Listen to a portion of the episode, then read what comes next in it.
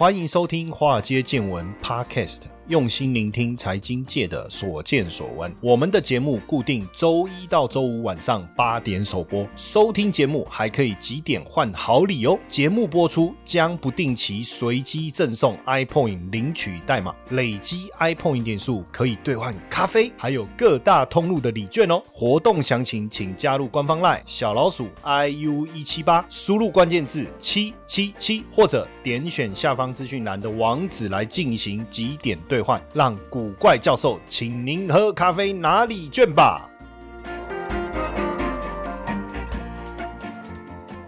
股票市场千奇百怪，见怪不怪。大家好，我是古怪教授谢承彦。大家有听过区块链吗？如果没有听过也没关系，其实很难懂，也不是很难懂，有好懂的说法，也有难懂的说法。好了，所以通常要去解释区块链，说难也不难，说说不难也其实也蛮难的哈。就好比说，呃，大家现在都有用 Line，对不对？哦，然后这个有一个小女生很可爱，因为她男朋友跟她求婚，哦，然后就传了一张照片给她。当然，你说求婚怎么只传一个照片啊？华莱士，我只是举例的嘛，对不对？不管了，就这样。然后呢，他就传了一个照片给她，然后她就很高兴嘛，就把这个照片呢传在她的赖群组，然后每一个人呢看到这个照片呢，就把它存在手机里面。假设以过去传统的概念来讲，就是只有这个男小男生。跟这个小女生知道彼此之间的行为，对不对？哦，这就不是区块链的概念。那区块链的概念是什么？就是这个小女生把这个照片发到赖的群组里面之后呢，那每个人都存下来了，所以呢，大家都都认为这小小两口要结婚了，对不对？因为他跟他求婚，他也应该会答应这样啊。那有一天他们分手了，如果大部分人都不知道，大部分人都不知道，所以如果要让大家都知道，那同样的他。这小女生就要再发一个 line 到群组里面，然后告诉大家他们分手了。这个就是区块链的一个概念。当然，如果说这个小女生要不要答应这个小男生的求婚，她就去收集过去她到底爱不爱他的一些小小的这个对话，然后去看看这个男生对他用心的程度。这个过程叫做数据大数据的整合，对不对？然后最后这个经过大数据的运算，然后这一个 A P P 告。诉小女生说不要答应他的求婚，那这是一种 AI 运算的结果嘛？吼，那结果这个小女生就不顾大家所提供的建议，还是执意要嫁给这个男生。哦，那这就叫人为的人为的判断了嘛？吼，不人为不理性的判断。那最后离婚了，那就是人为疏失哈。哈，大概就是这个过这个概念了哈。所以区块链跟你有没有呃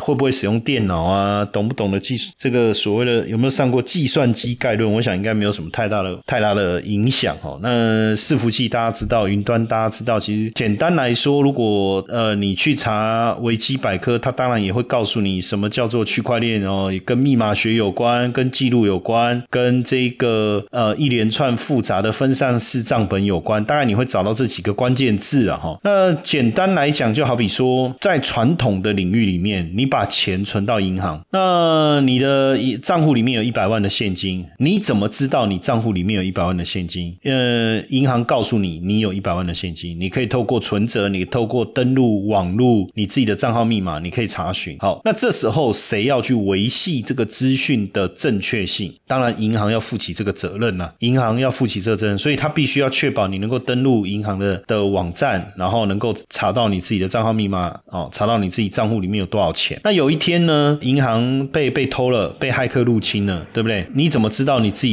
你你怎么去呃有印象自己账户里面有多少钱？因为登进去以后里面变零嘛，那你有因为你有个存折嘛，对不对？你就可以去记录嘛，哈。但是后来现在很多人也没有刷存折了嘛，就无责的概念哦。那反正银行就要担负起这个责任嘛，哈。那但是假设说银行乱搞，当然银行没办法乱搞，因为有政府的法令的监管哦，有有这个这个金管会的一个监管啊，所以呢他没有办法乱搞。但是过去有没有这样的案例，就是真的被银行乱？乱搞？有啊，过去的实信案不就是这样吗？他们不当的投资哦，乱挪用资金，不就是把大家的积蓄搞不见吗？哦，所以这个就是我们讲中心化的概念，就是你要确保你资金的安全性，那就是必须要透过一个有权威性的机构来帮你做这个监管嘛，哈。那假设说今天我们的做法是什么？就是呃，我把钱存进去银行，那这个这个记录呢，我就把它影印了这个二十份发发给我朋友，或者是像我刚才讲的，我把我我我把这个图截图，然后传给我所有赖的群主的朋友，哦，比如说有五十个人，然后每个人都知道我我我在这个九月二十五号这一天存入了一百万，那所以未来每一次交易的时候，我就要把我更新过的存折的图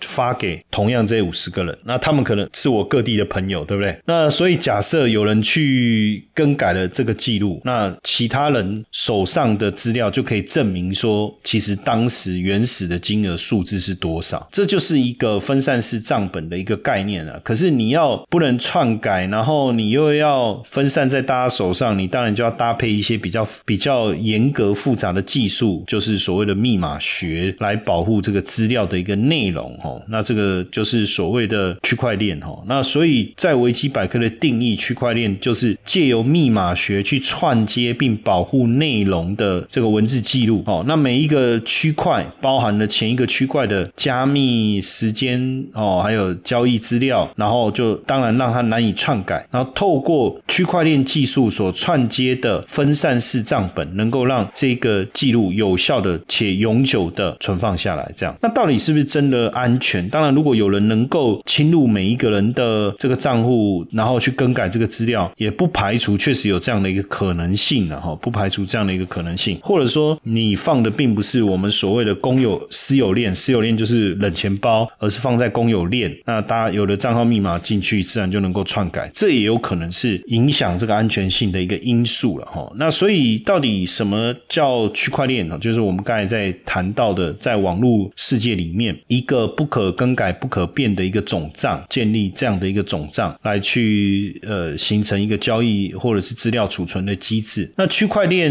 的重要性到底在哪里？当然不用养仰赖第三方的监管跟验证，哈，这个是区块链发起一个非常重要的因素了，哈。那各个产业能不能应用这个区块链？比如说能源公司，它呃想要建立一个电力销售的平台，比如说把多余的太阳能卖给邻居，那怎么样记录可以确保这一个交易的这个正确性？哦，或者是呃你发售了多少电，然后我的电的回收，我怎么确保这个客观性？那你就可以透过区块链的方式来来来记录哈。还有包括应用在金融领域，这个是最多的哈，或是或是媒体啊、娱乐啊、零售啊。那当然，区块链具备的功能，就我们讲去中心化，也就是说，一个交易记录的留存不用透过有权威性的第三方来监管，这是比较重要的。因为你只要透过分散式的这个布记模式，哈，booking 的模式，就能够取代了第三方的这个监管机制了哈。还有一个就不变性啊，因为你没办法随意的更改哦，因为一旦有人把这个记录放到这个总账当中，参与者就不能随意的篡改了，因为每一次的更改，你都要有一半以上的这个区块啊，这个更改才有办法确认这件事情哈。那所以区块链当然包含了分散式的总账，还有智能合约，还有公有金钥的加密哈。那区块链的运作当然必须要做一个交易的记录，包含谁参与了交易，交易过程中发生了什么，交易的时间、地点哦，那交易了多少的资产，然后再来第二个步骤就要达成共识了，就是说所有参与者要同意这个记录的交这个记录的交易是有效的，再来连接成区块，然后分享这个总账哦，这个就是当然分享的部分是在私有的区块链、混合的区块链，还是这个就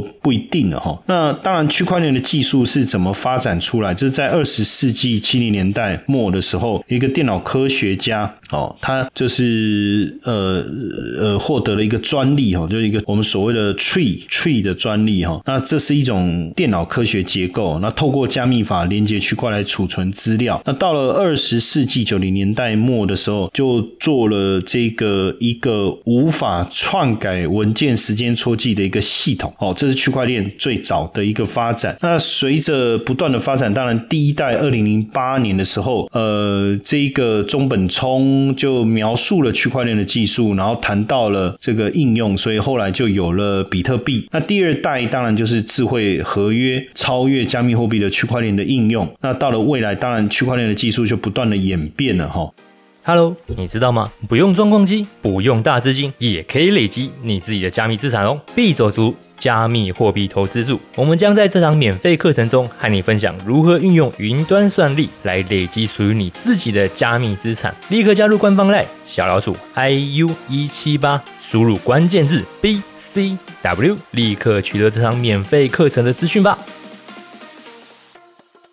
那其实比特币是区块链技术的延伸衍生，而不是说比特币就是区块链哦。只是说，因为比特币让大家注意到区块链的这个技术哦，并不是比特币就是唯一区块链的应用，或是。先有比特币才有区块链，其实是先有了区块链的概念，然后才在这个技术跟概念之上诞生了比特币。大家可以理解是这这个原因哦，这个原因。那当然很多人在讲说，那这样子呃，区块链跟资料库有什么不同？区块链跟资料库有什么不同？当然呃，区块链不会对现有资料产生影响，也不会呃受到中心化的控制。然后或者是你可以讲。说在区块链这个网络当中，每一个公司有自己的总账本，那整个系统会维护总账的一致性，这样子。那在一般的资料库，你是不是可以编辑、删除资料？任何人都可以进去你自己的资料库编辑或删除资料，对不对？但在区块链当中，你只能插入资料。那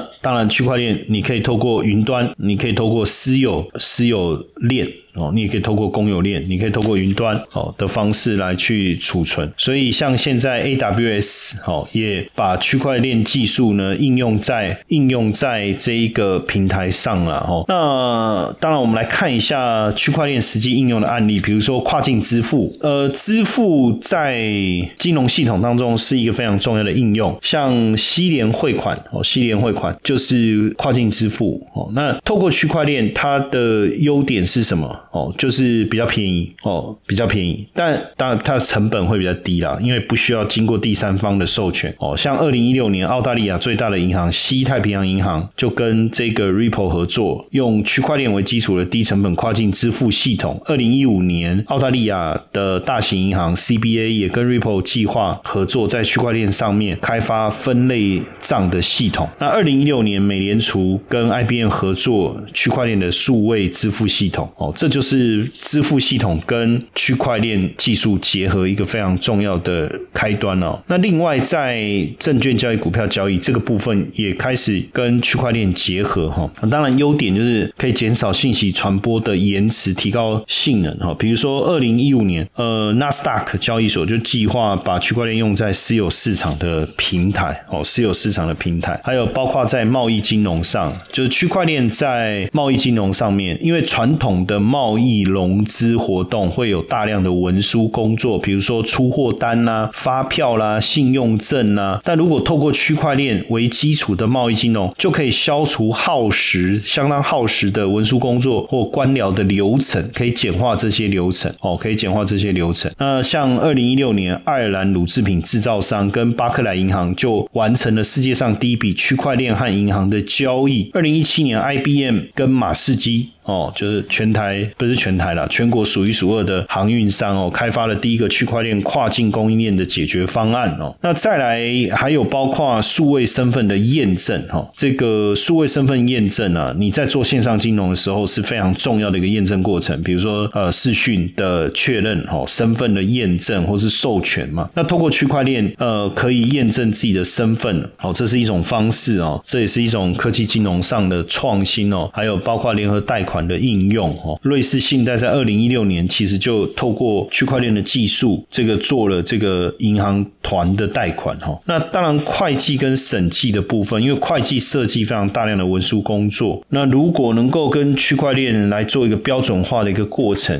哦，像二零一八年资诚呢，就是就是普华永道哦，资诚跟 PWC 哈宣布了推出区块链的审计服务哦，还有信用报告哈，信用。报告这个部分，就是说你有区块链的信用报告，你就可以降低数据验证的成本。在巴西有个区块链平台，它就是把那个借方跟借款贷方啊，就贷款出贷方跟借款人连接起来哦，用用区块链。那美国也有一家初创公司，它就是提供区块链的这个技术服务，就是让企业可以找到可以可以拿到贷款，就是比较值得信赖的一个方式了哈。那再来就是对冲基金，你当然就是说对冲基金。嗯，让更多的投资者、分析师的参与嘛。有分散式加密对冲基金，那另外众筹哦，就我们讲 ICO 众筹，透过区块链的方式，你就是可以出售代币哦，来筹集资金，这也是一种方法，一种区块链的一个应用哦，区块链的应用。那所以到现在为止，当然你过去没有听过区块链，当然肯定也有听过比特币啦、以太币啦哦，加上我们今天的一个内容的说明，大概就理解哦，区块链其实就是一个去中心化。的一个分散式资料库跟密码学有关哈，有一个分散部的一个概念哈，所以呃，区块链的特性就是去中心化，没有第三方机构哦，你不需要第三方机构，你就能够确保你资料的这个明确性哈，它存在的这个正确性，那不可篡改嘛，然后又匿名哦，所以即便你看到资料，你也不知道这个是谁，但是只有你自己知道，那这是你自己的资料哈，所以核心技术当然包含了。我们讲点对点的网络架构哦，包含了共识机制，包含了加密签名的演算法哦，还有一些交易的一个模型。那当然，就区块链来讲，它有公有链、有私有链、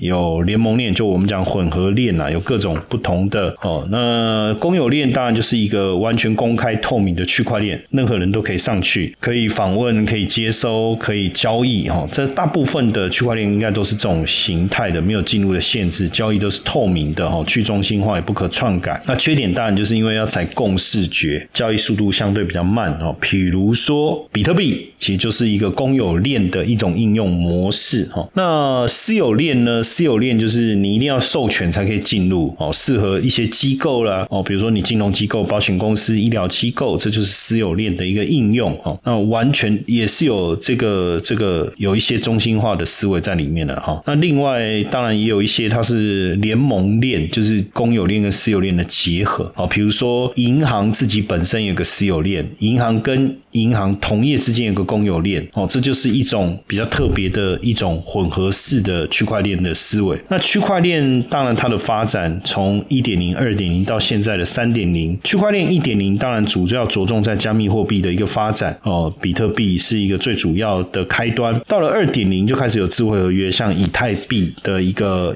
发展，就是属于这个二点零智能合约的一个呃开始哦。那包括什么音乐版权啦。食品的生产履历啦，NFT 啦，DeFi 啊，这些也都是跟智慧合约有很大的关系。那这个区块链的三点零，当然更广泛的运用，跟物联网有很大的关系了哦，包含跟医疗的结合，跟物流追踪的结合，跟身份认证的结合。哦，这个就是未来我们要进入的区块链的三点零版。当然，就现在区块链的产业而言，主要还是在大家的认知还是在加密货币嘛，哦，加密货币像比特币、以太坊、瑞波币等等，还有。之前的狗狗币啊、柴犬币啦这些哈，那另外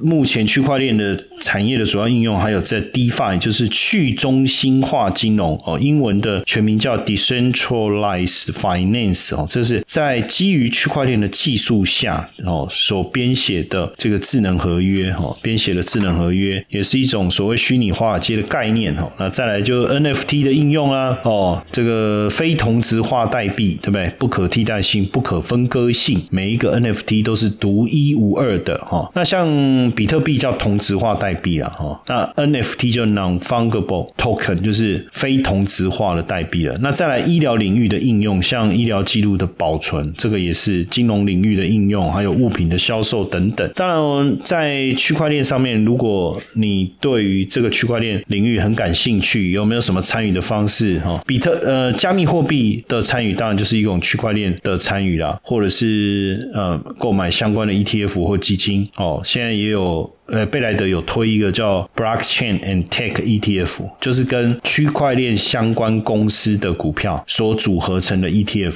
叫 Blockchain and Tech ETF。这个 ETF 的代号 IBLC 哦，IBLC。那当然，台台台湾目前没有呃针对区块链的 ETF 或者是基金啊，哦，但有一些相对应的股票，我们常常在讲的，像就所谓的比特币概念股，哦，像比如说跟记忆体有关的啦，跟显示卡有关的啦，或者是跟主机板有关的。但这一类的股票，当然又没有像这个我们刚才讲到的跟区块链技术相关的或加密货币相关公司，在美国那么成熟了哈，它还是比较属于跟就是。For 那个什么挖矿议题而已啦，哦，就是 for 挖矿议题，所以对区块链这个概念有兴趣啊。当然，我觉得大家未来我们有机会啊，也会多跟大家聊聊一聊这方面的一个议题。哈，那我们今天的节目是由 BCWES 加密货币交易所所赞助播出啊。呃呃，针对我们的听众也有一个这个互动的一个活动哈，大家可以加入我们的官方 line 小老鼠 iu 一七八，输入关键。是 BCW，那可以